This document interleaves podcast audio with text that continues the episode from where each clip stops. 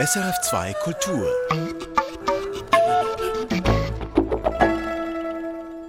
Radionacht, so heißt der neueste Roman von Juri Andruchowitsch. Darin schickt er einen früheren Rockmusiker quer durch Europa mit Musik, die von Geheimdiensten und gescheiterten Revolutionen erzählt. Radionacht ist gleich Thema hier in Künste im Gespräch. Jetzt zu Licht und Schatten. Wo viel Licht ist, ist auch Schatten, lautet ein gern zitierter Spruch. Silvia Gertsch, die Berner Künstlerin, setzt das in ihren Bildern um. Licht und Gegenlicht heißt ihre aktuelle Ausstellung im Vitromusée in Romont, Kanton Fribourg. Alice Henkes ging vorbei. Es ist eine Ausstellung wie gemacht für dunkle Wintertage. Das Städtchen Romont liegt auf einem Hügel bei Freiburg. In der kalten Jahreszeit ist es hier oft trüb und neblig. Silvia Gertsch gefällt der Kontrast zwischen der winterlich dunklen Landschaft und ihren lichten Bildern. Das ist eben auch so schön, dass man im, eigentlich im Dunkeln hier ankommt oder fast im Nebel und dann leuchten die. Dann leuchten sie, die Bilder von Silvia Gertsch in den beiden großen Ausstellungssälen im Vitro-Musee. Hinter Glas gemalt ist ihre Strahlkraft so groß, dass manche Besucherinnen fragen, ob die Bilder von hinten beleuchtet seien. Oder sie sagen, oh, ich brauche eine Sonnenbrille, weil es, es blendet mich. Das ist für Silvia Gertsch das größte Kompliment.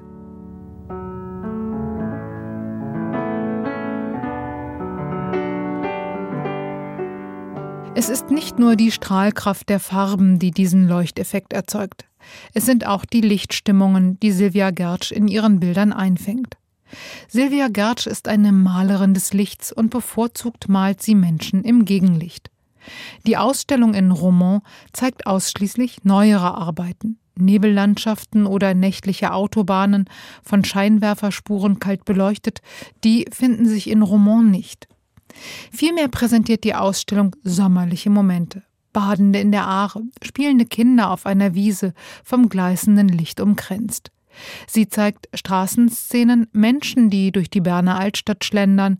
Eine winterlich tiefleuchtende Nachmittagssonne umstrahlt die dunklen Figuren wie Heiligenscheine. Und es gibt Bilder von Landschaften, die vom Licht überlagert werden, das so leicht und gleichzeitig so dicht ist, als wäre es eine Substanz des Glücks, die man fassen könnte. Ich wähle ja fast langweilige Alltagsszenen, aber verzaubere sie. Down the road I look, and there runs Mary. Hair of gold lips like cherry. Am Beginn der Ausstellung hängt das Bild eines jungen Mädchens im Flugzeug, das aus dem Fenster auf nächtliche Lichter schaut. Es sei eine Art Selbstporträt der Künstlerin in jungen Jahren, sagt Silvia Gertsch. Sie sitzt im Flugzeug und eigentlich schaut sie auf die Landebahn des Flughafens, aber ich habe eigentlich diese Punkte wie Planeten oder Sterne gemalt, weil als so junger Mensch ist die Frage, wohin führt der Weg? Und mein Weg war eben irgendwie ein bisschen belastet, auch durch diesen Übervater oder diesen Powervater, einfach der Maler, Silvia Gertsch ist die Tochter von Franz Gertsch und es war nicht immer leicht für sie, ihren Weg als Künstlerin, ihre eigene Handschrift zu finden. Früher hatte ich so Mühe mit meiner Handschrift. Also ich wollte meine Handschrift verschleiern und deshalb habe ich ja früher mit einer eingefärbten Lackschicht meine Handschrift versteckt. Diese Lackschicht überdeckte die Pinselstriche der Künstlerin mit einem feinen Schleier. Ihr Partner, der Künstler Xerxes Ach, unterstützte sie dabei, ihre eigene Handschrift zu finden und auszuprägen. Ich arbeite inzwischen mit meiner wilden Handschrift. Also ich bin nicht so eine meditative Malerin, sondern eher eine wilde, auch wenn es nicht so daherkommt. Sagt Silvia Gertsch. Früher habe ich auch immer gesagt, ihr müsst ganz hinten in den Raum stehen und die Bilder dürft ihr nur von hinten ähm, betrachten und nicht nicht zu nahe gehen. Denn die Motive, die aus der Distanz betrachtet beinahe fotografisch exakt wirken, zerfallen, wenn man näher herangeht, zu wirren Farbflecken und Bahnen. Ein Busch auf der Badeszene Summer. Das ist ja fast abstrakt, diese Blätter diese, von diesem Busch. Und erst wenn man einige Meter zurückgeht, knistert dieser Busch und wird eben lebendig. Sagt Silvia Gertsch. Ich will nicht zeigen, dass ich gut malen kann. Das muss sie auch nicht. Natürlich kann sie gut malen, sehr gut sogar. So gut, dass sie manchmal beinahe blind malt.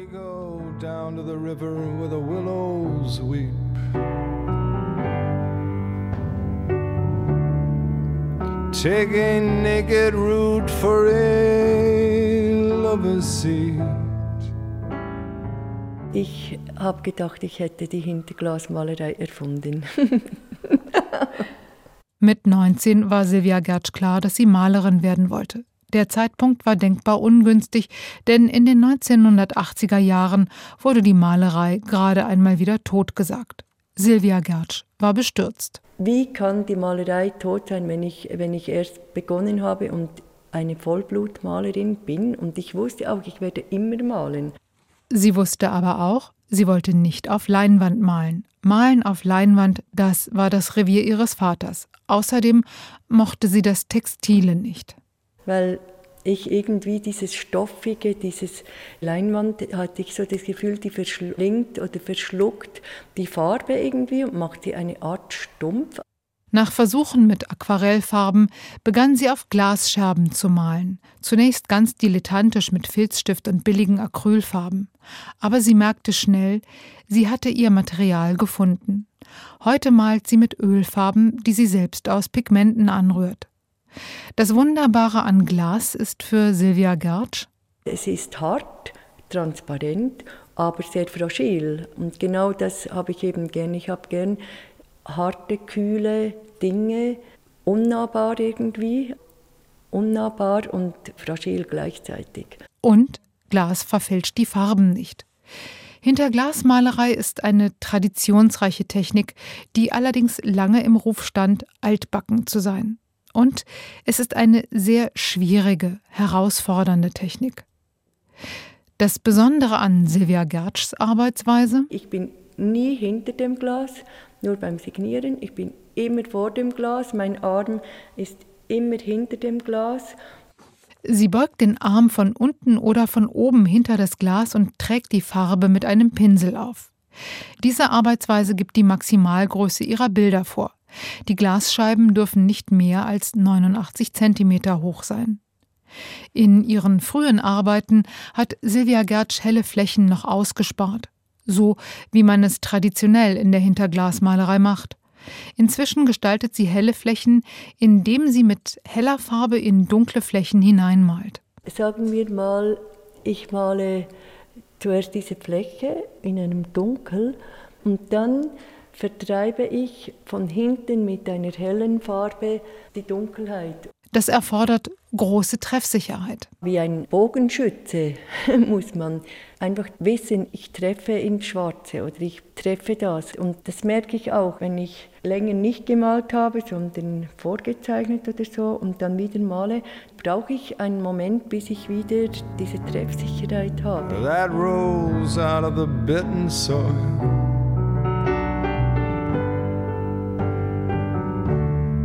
bound to the ground by creeping ivy coils.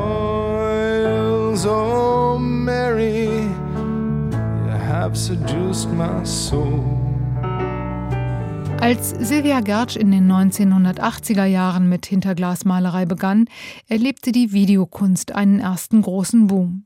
Das Glas gibt den Bildern einen Glanz, der an Fotografie erinnert oder eben auch an Videofilme. Und heute sagt Silvia Gertsch, ich male mir eigentlich mein eigenes Video. Manchmal hat man wirklich das Gefühl, die Bilder würden flirren vor Intensität des Lichts. Die Motive, die Silvia Gertsch wählt, sind banal. Szenen aus dem Alltag, in die man sich leicht hineindenken kann. Die Bilder entstehen nach Fotos, die die Künstlerin selbst macht. Junge Menschen, die im Sommer auf einer Wiese sitzen, Leute, die im Nachmittagslicht durch die Berner Altstadt bummeln, Junge Frauen, die auf ihre Handys schauen und vom Licht der Smartphone-Bildschirme angeleuchtet werden. Silvia Gertsch interessiert an diesen Szenen vor allem das Licht. Und dann habe ich plötzlich gesehen, dass irgendwie alles nur noch schwarz-weiß eigentlich wird. Es war so grell von der Heiliggeistkirche her, so grell. Ich habe blind geknipst, ganz viele Fotos. Ich habe gesehen, ah, die Leute bewegen sich. Da sind diese langen Schatten, die mich ja immer reizen. Ich habe wirklich nichts gesehen, weil es so blendet. Und dann habe ich natürlich das in Farbe umgesetzt. Am Computer überarbeitet sie die Fotovorlagen, nimmt hier ein paar Werbeplakate oder dort ein paar Passanten raus, die das Bild zu voll machen. Auf einem Bild der Via Nassa in Lugano im Gegenlicht hat sie das Straßenpflaster gelöscht und durch eine weiße Fläche ersetzt, um das Spiel der Schatten am Boden zu betonen. Auf einem anderen Bild, das die Spitalgasse in Bern zeigt, leuchten Kaugummiflecken am Boden wie goldene Taler. Silvia Gertsch sieht und malt Licht und Schönheit auch dort, wo andere sie nicht sehen können. Ich sehe, glaube ich, noch in der langweiligsten Autobahn die Schönheit oder in einem tristen, grauen Tag. Das kann mich so überwältigen, weil ich, ich glaube, ich habe so etwas in mir, dass mich das fasziniert. Und einige nennen ja das irgendwie, das sei göttlich oder denken auch, ich sei religiös. Ich, ich glaube, ich liebe einfach Schönheit. Forever a hostage of your child's world.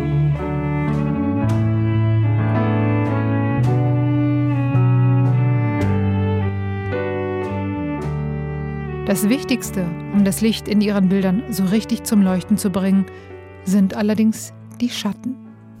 Ein Schatten ist eben nicht einfach schwarz. Ein Schatten ist eben eine unglaublich coole malerische Herausforderung. Die Schatten, das sind bei Silvia Gertsch nicht nur dunkle Flecken. Sie sind vielfarbige Strukturen mit großer Sorgfalt gemalt und mindestens so faszinierend wie das Licht. Für Silvia Gertsch sind sie enorm wichtig. Die Künstlerin gilt in Familie und Freundeskreis als sehr positiver, lebensfroher Mensch.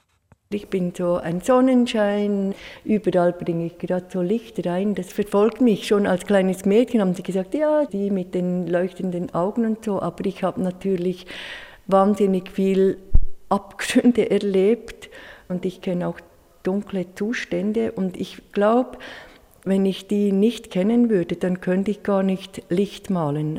Wahrscheinlich ist es diese Lebenserfahrung, die Silvia Gertsch in ihre Bilder aus strahlendem Licht und vielfarbigen Schatten malt, die beim Betrachten der Bilder berührt. Auch wenn es ganz hell und eitel Freude ist, spürt man in ihren Bildern doch immer etwas, das sagt Vorsicht, es kann auch wieder dunkel werden.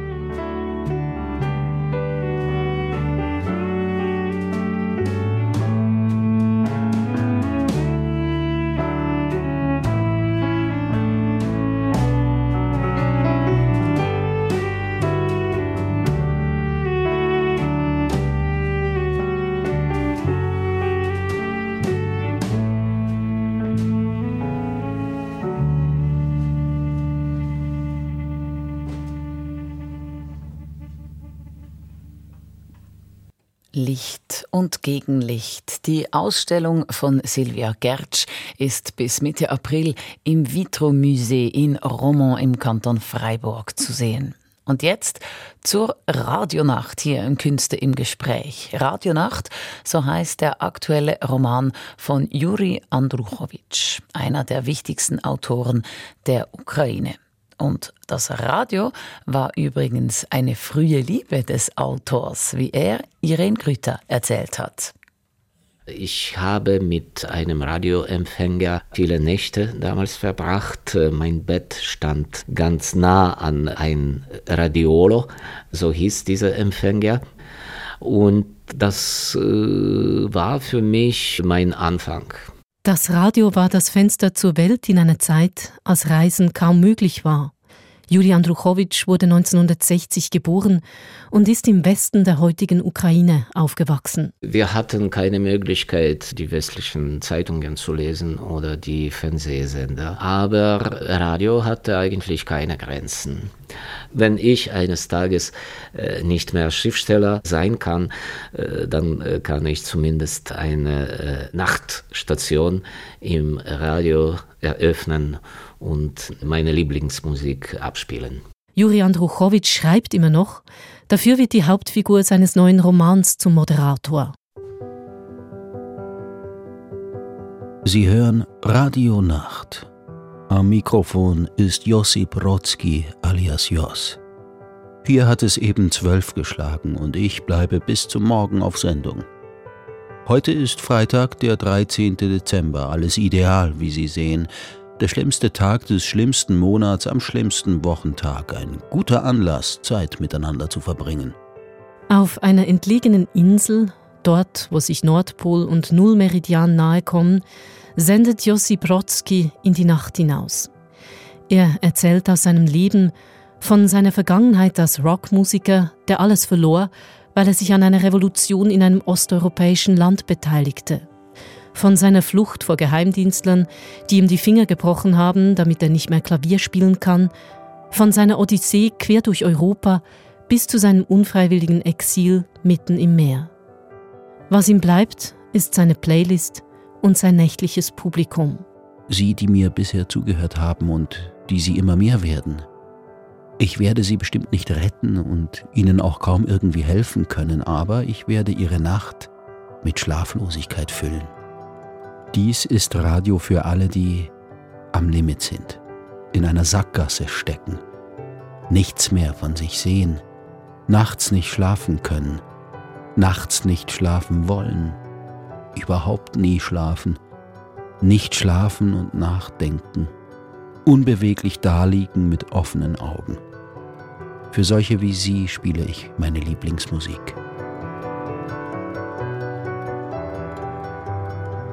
Lubomir Melnik, Ripples in Water Scene. Diese Musik sagt der Moderator im Roman tatsächlich an und damit Sie die Leser wirklich hören, hat der Autor Juli Andruchowitsch dem Buch eine Playlist beigefügt, die man per QR-Code abrufen kann. Die Leserschaft, äh, so wünsche ich mir das als Autor, spürt mehr oder weniger das Gleiche, was ich gespürt habe, als ich das schrieb. Und ich versuche auch einen Metatext zu bauen. Das bedeutet ein Roman, ein Text, das auch im direkten Sinne klingen kann.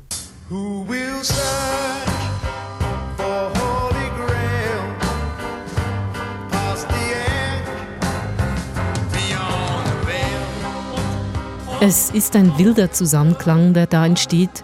Procol Harum, Klaus Nomi, Tom Waits, viel Sound aus den 70ern und wenn man genau auf die Texte hört, verschränken sich die Songzeilen mit Motiven in Andruchowitschs Roman.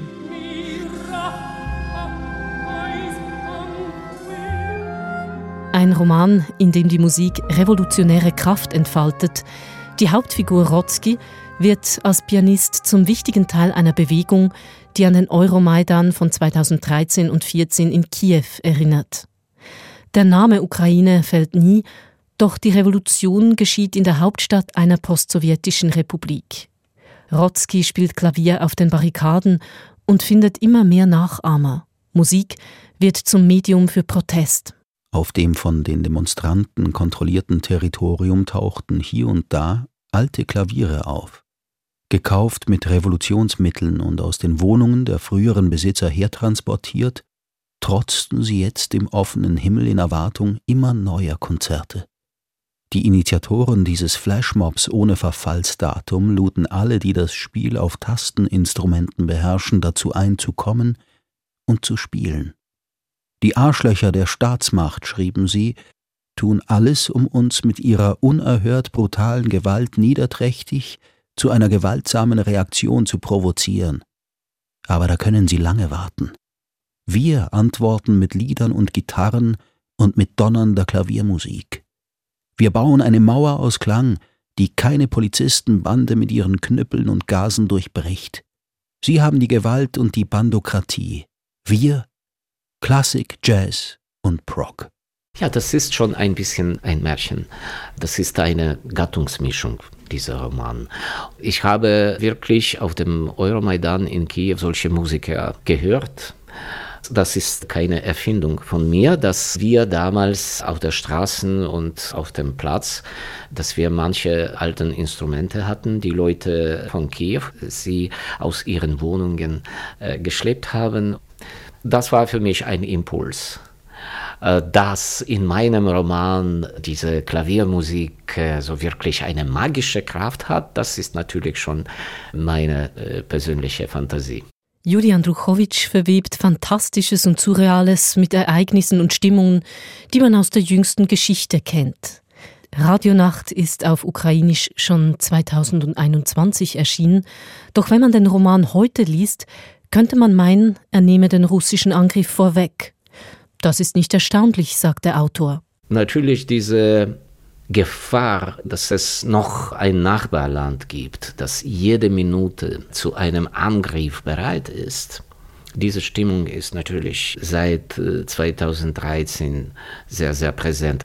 Ich habe schon damals, als ich persönlich auf Kiewer Maidan protestiert, habe ich mehrmals das erlebt, wie hoch die Präsenz von Russen im ganzen Geschehen ist.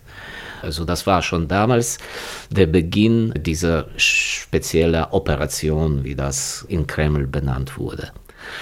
Ich schrieb den Roman in den Jahren 2018 bis 20.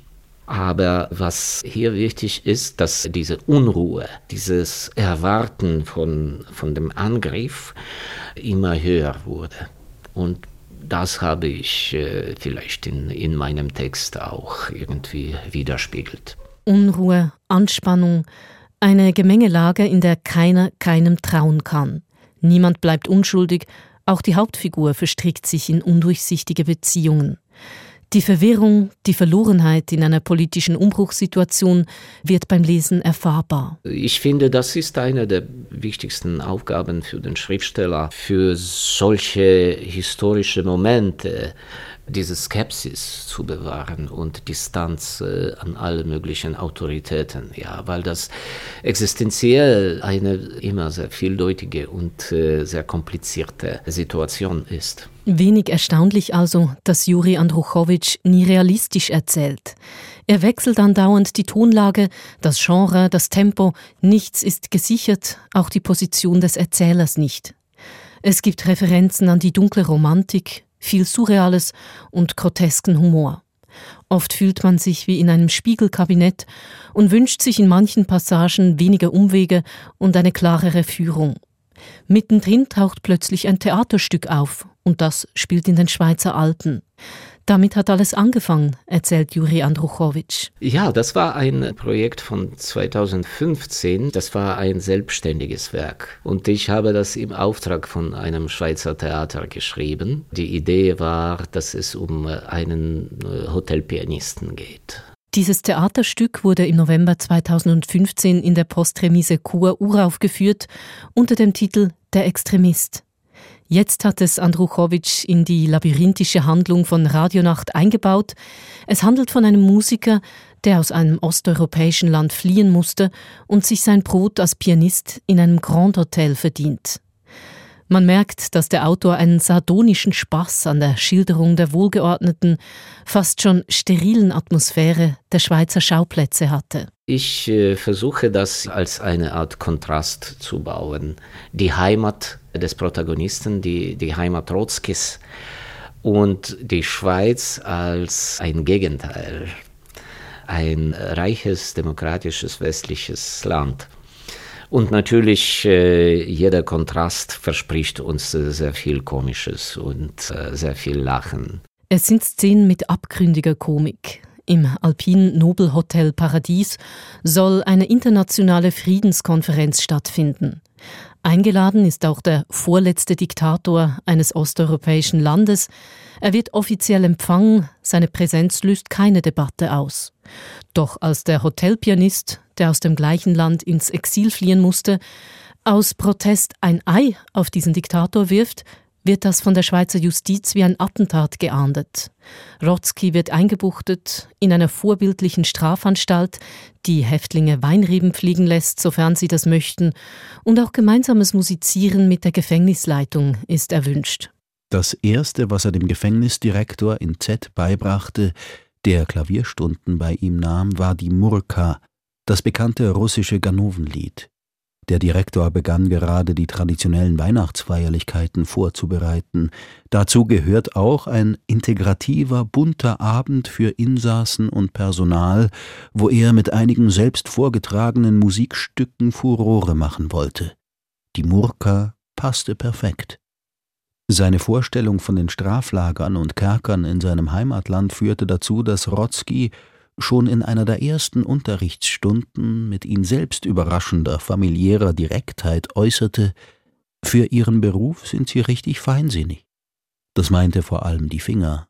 Aber der Direktor, schlank und wie Rotzki von jungenhaftem und leichtem, dank der unabänderlichen Brille auch ein bisschen botanischem Typ, antwortete betont trocken Ich bin studierter Pädagoge, Lehrer für Sprache und Literatur.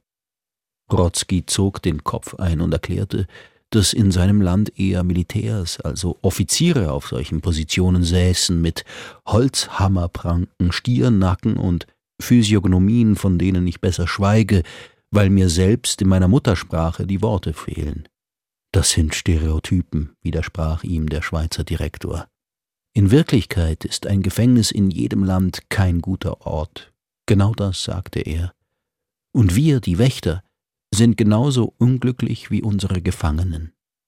Ich würde gerne tauschen, um das zu überprüfen, hätte Rotzki fast geantwortet, wollte aber lieber nicht weiter provozieren. Als Rotzki entlassen wird, gibt ihm der feinsinnige Gefängnisdirektor noch Robert Walsers Der Spaziergang mit auf den Weg.